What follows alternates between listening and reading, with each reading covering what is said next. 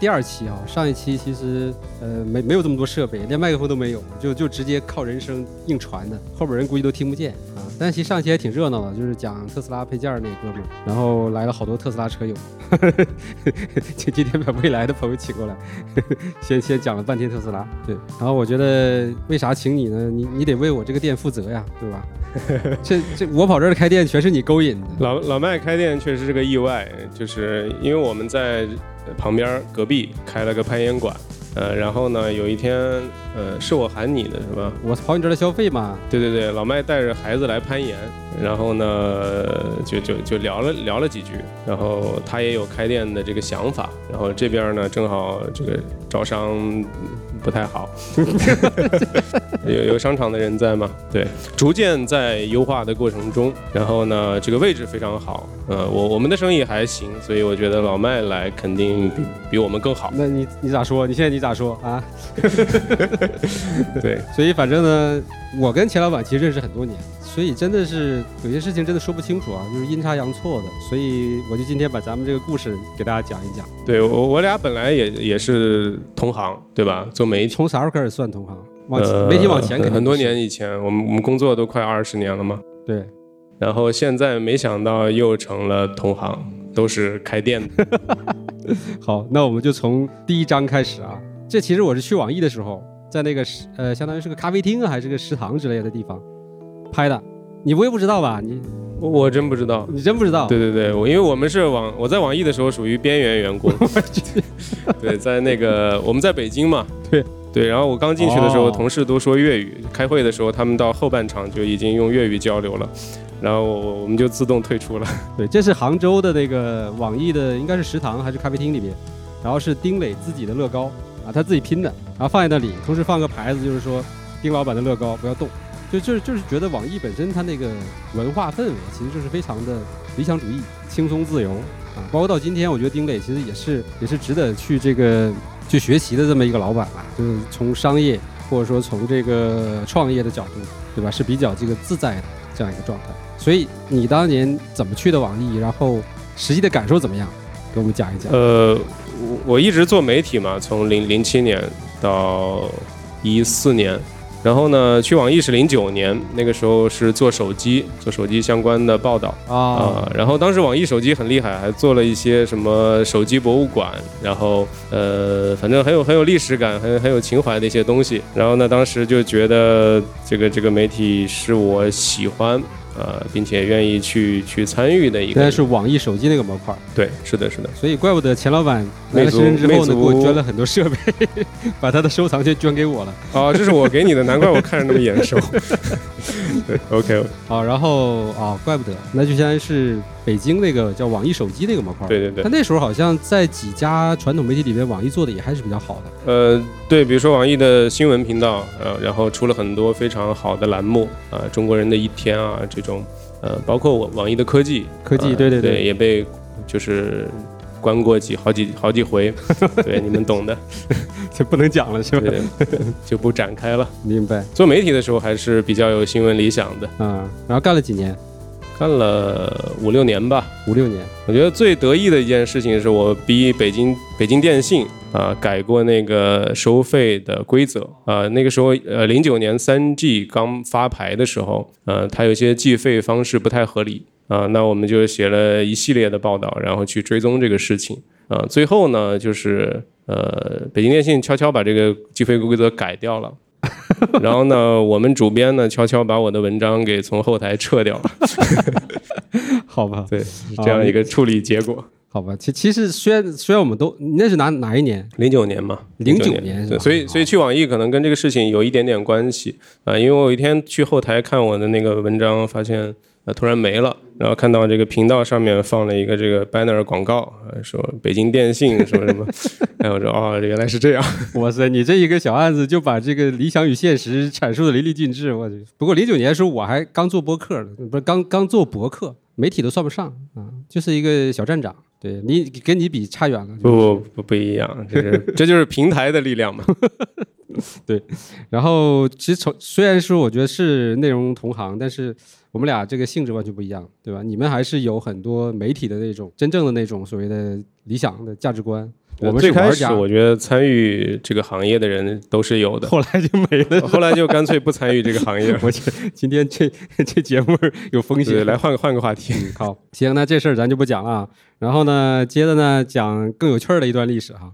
你有没有跟老罗拍过照？我应该没有，没有没有，因为一般拍照的时候我得得站在对面儿，对，或者在后面。我跟老罗有段故事啊。这个二维码呢，是我前阵子写了一篇小作文，大家可以扫了去具体看那个跟他的这个交集。对，然后呢，我只能把这个 作为我跟这个钱老板的话题，对吧？话题放在这儿。前我看看啊，应该四月份，四月份我去北京的时候，我还给罗哥发了个信息，我就说这个有没有空啊，见一面。然后第二天早上收到回信，然后他说这个还不是早上，还半夜，可能是四点多应该是。他说我刚开完会，明天早上九点还有会，就实在是没有时间跟你见了。哇，当时我一想，人家五十多岁了，应该有了吧，对吧？这么拼，我们这些人简直就是觉得好惭愧，你知道吗？呃，对对对，我我我我有时候也会有类似的感觉。所以呢，就直接从网易去的锤子科技。呃，中中间有一段是我在腾讯，我干了两年，到一四年，一四年腾讯科技呃，腾讯科技对。然后一四年的时候正好满三十岁嘛，三十岁我就去 gap 了半年啊，去去一些跟没没跟中国建交的国家呃走走了走。啊，还出去了，对对对，然后回来以后呢，这个这个这个历史比较有意思。本来二零一四年底我是要来深圳的啊、结果去年拖到去年才来，呃，这个一直拖了有八九年的时间。然后当时我的很多腾讯的同事都被我忽悠来了啊、去了 vivo、华为各各种手机企业。然后他们去年看到的时候，我的时候就痛骂说你他妈的骗了我们十年，终于来了。对，然后一四年，嗯，gap 回来之后就说要找个工作，因为把钱都花完了嘛。呃，然后我们这个做科技媒体的归宿，大的概率就是去厂商啊，去甲方。呃，然后手机行业又是当时如火如荼嘛，发展非常好。啊、所以当时我有两三个选择，呃，有一加、还有你还有锤子。还有你，对还有你就就已经很快就没有了，但就经历当时做的一个互联网手机品牌。对对对对，呃，offer 都拿到了，然后但是锤子是最后拿的，然后但是因为我之前其实是我媳妇儿是老罗的粉丝，哦，呃，然后呢，我也很就是怎么说呢，就是想想去看看，呃，究竟是什么样的一群人在做手机，胆子太大了是吧？对，然后也听着很不靠谱的那个那个那个状态，然后公关做的也不太好。你去的时候应该有规模了吧？已经。呃，我去的时候就是 T 一啊，T 一发布前一个月啊，锤子科技没有公关部，然后我就打电话邀请媒体参加发布会，每天要打两百个电话。哎，T 一我我应该没去没去发布会，那时候就是还跟老罗还是在吵架阶段呢。对我我是跟他在他做那个 OS 的时候就开始吵了，对，因为他吐槽我们的这个我们当时在社区在做 WebOS，说这个什么都是很差的东西，对吧？对，树敌无数，对，疯狂吐槽。然后以至于产品发布以后就，就大家能看到嘛，各种各样的关于产品的客观评论。所所以其实后来老罗之所以就对我还有有一点这个这个这个就认可，就是我们没有是他预想中那个样子，就是说死命的黑他。呃，其实其实我这这个我可以解释一下啊，包括替老麦，包括替老罗，就所有做产品的人，他可能呃都会像护护呃不就是照顾自己的孩子一样，就有点护犊子嘛。你你但凡说我的产品有什么不好，那我肯定会就非常跟跟你急嘛。对，所以所以这个能理解，能理解。对你现在也做产品，你肯定也有同样的感觉。比如说我我说你的充电器做的，呃，对吧？我还没说呢，你肯定心里面已经开始、呃准备反击了嘛，对吧？啊，实际上没有啊，挺好的。那那其实那更多扔下来的东西就是你们喽，就是公关产生的一些问题就是你们来给处理了。呃，其实也不用处理啊、因为一般的厂商是要就是处理负面嘛。对，在锤子科技不需要处理，就是说下次就是拉黑，嗯嗯，对，主要的工作是拉黑，嗯，然后下次不邀请这个媒体。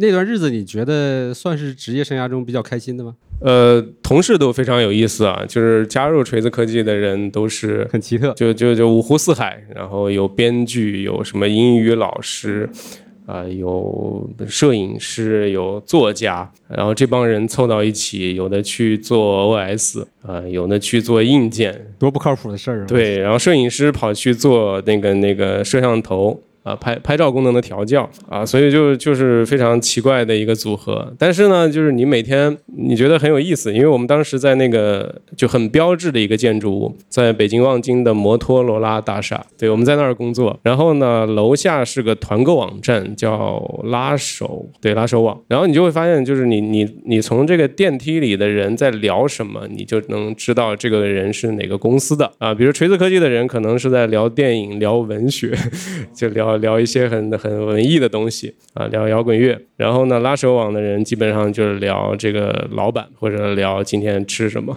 对摩托罗拉大厦，我印象太深了，因为我之前跟老罗吵架，吵完架之后 T 一发布了嘛，然后我不是就发了一些文章，他觉得哎还挺客观，然后我就私信他，我说我想去北京拜访一下你，然后结果他就真的回了我的私信啊，然后我就就约的就是摩托罗拉大厦，我当时还记得就是哇，在那个小房间里等他那个时候啊，就不知道为啥那么激动，就是就就是就感觉要见了一个什么国家领导一样的感觉，哇塞！就是就是当时呃，因为创业公司嘛，就是尽量省钱。呃，我们用的办公室都是当时摩托罗拉留下来的，就没没装修没装修啊，对，就没包括会议室的名字，什么科伦坡啊，什么的这种，对，都都没有变啊。然后包括楼下的接待区，你就你会看到，哇，这是一个呃过去的非常辉煌的一个企业，然后我们可能在这里重塑辉煌，就那种感觉，啊，当年是差点收了华为的公司。还要收购苹果呢。对，行，然后那这段儿咱们就过了啊。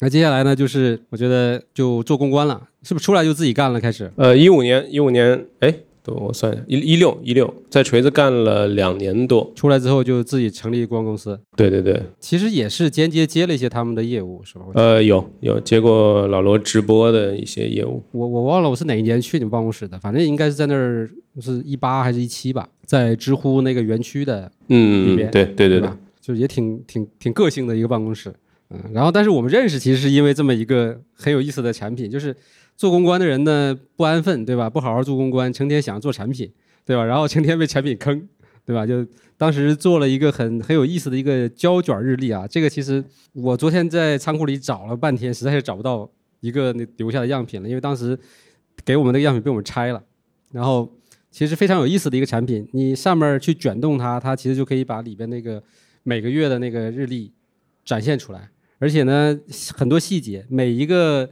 日期都有那个当当月的那个热点啊，就是媒体和公关特别关注的热点事件的那那些呃时间点，对吧？这个其实我觉得是从做产品的角度来讲是已经很到位了。嗯，对，这个这个我们还挺骄傲的，因为这个东西，呃，开始是一个礼物，因为所有的公关公司嘛，我们都要送客户、送媒体礼物。呃，那我们最开始的想法特别单纯，就是我送的京东购物卡，他他他可能都不记得是谁送的，对吧？因为我自己做媒体的时候，收到很多过年过节一堆月饼，那一堆月饼你根本不知道是谁送的，对。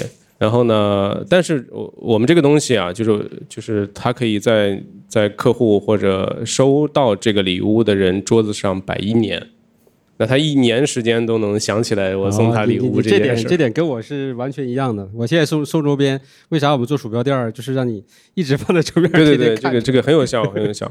呃，然后后来他呃这个东西卖的还不错，就是我们做了四年的时间，然后第二年和第三年基本上是一万到三万个的销量，对，三万套。然后甚至因此准备在深圳开始做产品团队了，对不对？呃，也不是因为这个事儿，但是一直有想法。后来呢，就是很意外被山寨了，呃，就就被我们自己的代工厂给山寨了，甚至抢注了专利。然后你们现在去淘宝上搜，比如说搜什么胶卷日历、热点日历，能看到一堆，就就是就是被我们被山寨的产品，然后还跟他们打过一些这种知识产权的官司。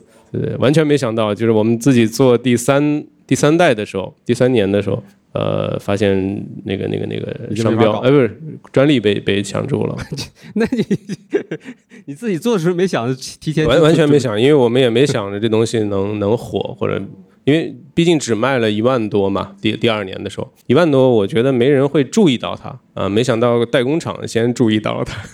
肯定了，这个供应链对于这些东西最敏感，对，所以其其实有一些小细节啊，老麦把图片都展示出来，我给大家解释一下。你看到那个电池，就周一到周日的那个那个电池，我们当时还讨论过，说周一的时候是满格的，然后到周日要充电，所以周日是个充电的图标啊，有做了很多小细节。呃，包括那个呃，这上面的节日啊，呃，基本上不是常规节日，呃，而是比如说做公关、做市场的人可能需要的节日，呃，就可以去去蹭的热点或者一些营销的节点啊。我们找了很多很有意思的这个这个这个节点。对，后来我们发现，就为什么开始卖这个东西？呃，第一年我们做了三百个。然后送了两百多个，然后剩下一些就放到那个微店，应该是微店去卖。对，然后卖的时候我们就注意那个地址，因为没没多少套嘛。哎，发现什么九仙桥、恒通创意园、蓝色光标，哎，原来同行在买。OK，那那那这个事情就可能成立嘛。然后我们后来就去去就加量，发现加了以后确实是这个，就我们的同行或者甲方市场部的人，那有可能用到这个啊，或者新媒体新媒体运营，它其实真的是个功能性的东西。对对对，包括后来我们自己就是做一些这个策划，特别是给给给给这个客户提案之前，啊，大家就拿着这个东西转来转去，这找找这个。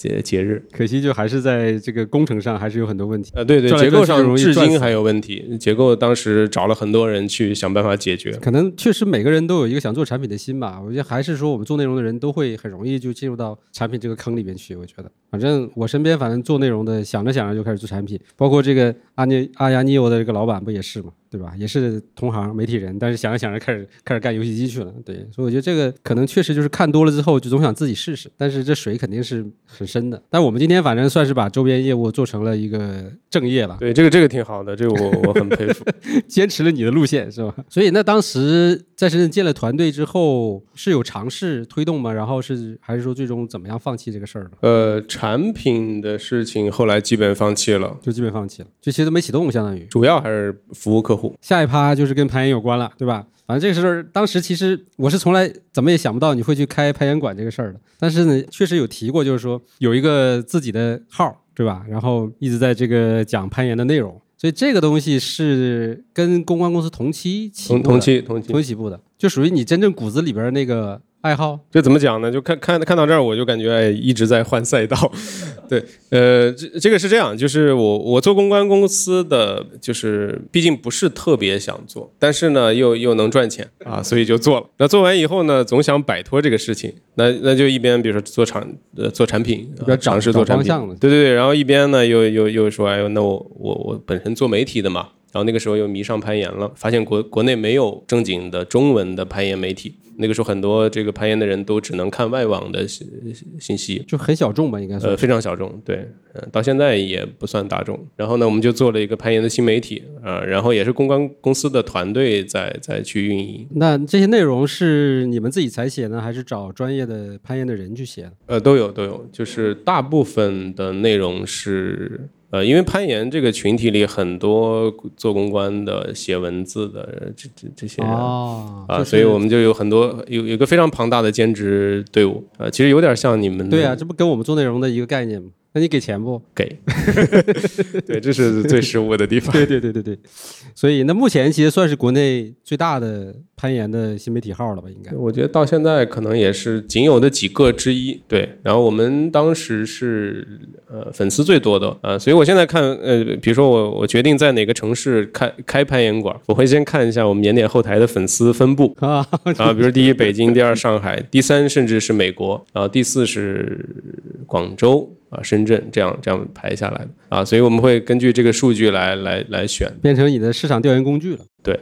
呃，做这个事事情之后，我我我们还做了一个中国攀岩行业报告啊，到现在为止每年都在做。那这个可以给我们联合发布一下呀？可以啊。要浪费了浪费了那好内容啊，是不是？对，所以其实真的就是，你如果说只是在线上简单交流，很多信息其实就就错过了啊，都是一些很有价值的事儿。那然后从媒体到开店，对吧？我们接下来就讲开店了啊。昨天我在网上搜啊，我才发现，哎，还还是很会做营销的，还还弄了一个很很洋气的航拍，从那边那个这小穿梭穿梭机，小小郭的功劳。对啊，穿过来的，然后就整这么一表情，整这么，所以那开店的起点机遇点是在什么地方？你你你先换一页，翻个页，受不了了是吧？对，开店是这样，就是做媒体之后发现就很很明确，怎么讲？太早，这个行业做媒体还太早，就很难有这个商业价值。对，特别是我们做完报告之后，发现，呃，我们做报告的时候，第一年，二零一八年，我们统计到的中国的攀岩馆数量，你们可以猜一下啊，中国有多少家攀岩馆？一八年有三百家，但是三百家其实很少，对吧？你你可能可能深圳的健身房就超过这个数字了，全国只有三百家，到现在为止也只有五五六百家，五百多，还没翻一倍呢。对啊，这都好几年了。但但是呢，你会发现它一直在飞速的增长，特别是那个进奥运之后，二零一六年攀岩正式进入奥运会，呃，然后央视开始转播这个比赛，就是有个基础，有个背景在。呃，然后又有了一些这个，因为一旦进奥运，它它就会变成一个相对主流的运动。呃，我们前段时间拿到一个数据，就是说央视自从开始转播攀岩之后，呃，它是收视率第三的呃比赛项目。啊，仅次于这个篮球和足球啊，这个这个是非常厉害的。呃，所以很多家长送小朋友来攀岩，是因为他在央视呃五套看到了这个攀岩比赛啊，然后他就到处找攀岩馆，然后一搜发现可能深圳只有十个，呃，离家最近的哎是香蕉攀岩，就就就送过来了。那然后就就觉得要走线下了。呃，对对，因为线下可能离离钱更近一点嘛，说的直白一点。但实际上其实。开到深圳已经是，就是第一家应该是哪一年开的？在北京。呃，第一家是我经常去攀岩的那个店，呃，然后要倒闭了。呃，也没倒闭，人家经营的还行。对，但是是一个大学生开的，就是也是我们后来的主教练，呃，他开的。然后呢，我正好搬到了那个馆附近，呃，在在那个附近住。你给人家爬。然后呢，每周末就去那个馆攀岩。然后呢，但是呢，就是。后来见了更好的，因为有个日本人在上海，呃，开了一家叫 Pango 的攀岩馆。然后呢，这个攀岩馆就就就是用了很多比较先进的运营手段，呃，比如说他们会请这个国际定线员，呃，他们会买进口的盐点，啊，他们会做一些这种活动。呃，那我去过之后，再回到我们家旁边这个攀岩馆，我就觉得不太对劲儿，就就就总觉得他怎么都不行。然后，然后那会儿公关公司也赚了点钱嘛，那我就说，那我我投资，然后改造一下啊，这个就是这是一七年的投资人是吧？嗯，对对对，算是。你这套路很像马斯克收特斯拉的时候，没没有那么大手 笔，把创始人赶跑了是吧？呃，创始人没没没赶跑，对，后来后来是我们主教练啊。那现现在那个店还是还在还在，那个是个现在已经是八年老店了嘛，二零一五年成立的。然后那个时候北京可能只有四五家，四五家攀岩馆。那其实实际上相当于这个从从从那个店开始到现在，其实八年了。八年其实也才开了有八家嘛。我参与是一七年，一七年，一七年。然后就是一九年底，然后开始认真的说我们要要做这事儿，要做这个事情了。啊，然后慢慢的就不怎么操心公关公司的业务了。那个那个公关公司的合伙人呢，给人甩了。对对对，然后就公关公司的，就是渐渐的就交给合伙人来来处理。然后我就开始开攀岩馆，嗯，然后运气很很很不太好，就一九年底嘛，一九年十一月我们呃签了合同。呃，准备二零二二零年好好干一场。二零二零年的二月，我们终于装修好了，准备开业。对，这这个节这个节谁都谁都得过，没办法的。时机选的非常好，然后以以以至于我们现在现在是七家店，已经开业的七家。对，然后那个除了那个我我我投资那家，然后剩下六家都是在疫情期间开的。所以其实。这个东西就不像很多什么新消费的那种概念，上来就是马上什么十家二十家，然后就疯了一样，对吧？其实还是挺挺这个挺慢的，挺慢的。我我我觉得是这样，就是我我挺佩服我们一个日本同行，然后我们也经常跟他们交流，比如说我们会请他们的定线员或者教练过来开课，然后我们暑假也会组织小朋友去他们那边训练，然后他们那个那个馆叫 Pump B Pump。然后他有十一家店，然后他用了二十二年的时间开出来啊，所以我我看他那个时间点特别好玩，就是基本上两年左右啊攒够钱了，然后开一家，然后再过两年再开一家，这样的一个节奏，就是很很健康，很很很良性。所以其实就我之前我们也聊过嘛，就是说关于资本这个事情，对吧？资本和这个创业这件事情，就是你到底是追求一种良性发展的状态，还是说是追求一个高速发展的状态？现在你想清楚了吗？我我的感觉是在在中国这种环境下，我们没办法良性。就为什么呢？因为如果你不开得很快，会有一会有人卷你，对，会有人不计代价的卷你啊。所以你这个速度不可能像我们日本同行一样的那么那么稳健，呃，可能要快一点。但是这个度，我觉得我其实很犹豫，现在。不太好把握，对，所以这个事儿反正我我也想不很清楚啊。但是我觉得像我们开这家店，下一家店啥时候我就不知道猴猴年马月了，对吧？因为我们光做一个 网站就做了十年，做家店得做多少年呢？我真的没想过这个事儿，而且完全是一时冲动被你给忽悠过来的。所以其实你内心肯定已经有这个想法，就是只是被激发了一下。所以再用回这张图啊，呃，不看人脸啊，看后边。其实我我我其实也是，就是跟那个钱老板聊的这些东西，我才知道，其实后边那些盐点那些东西，其实是很怎么说是很很高级的一个东西，就不是他想象的，好像就是一些塑料。呃，它其实是其实就是塑料。对，但是 但是不是一般人造的。呃，它不光是塑料，还有木头，还有玻璃钢。对。呃，不是什么高级材料，但是因为它是一个，就是呃，SKU 特别多，然后每个 SKU 呢，它的件数又非常少，啊，所以它生产起来很难标准化或者工业化，啊，所以所以导致它很贵，啊，实际上它材料本身的成本不高，然后大部分还是进口。对对对对。现在有国产化了。现在我我觉得这个行业正在走一个，呃。类似我们当年不是家电或者手机，就肯定会走这条路，逐渐的被广东的工厂取代的一个过程。因为现在世界上最大的盐点生产商在美国和保加利亚，呃，两个大的代工厂，然后大部分的这个品牌都会把产品放到那儿代工，然后慢慢的，我觉得可能惠州或者东莞就变成新的代工厂，迟早的事情。就是它其实不是说，呃，真正的技术问题，而是你需求的问题，需求没到。需求到了，肯定又是又变成一个中国替代的一个地方。赶紧换了一张图吧哈，我截的也是截的是真，真是到点了呀，这个标题。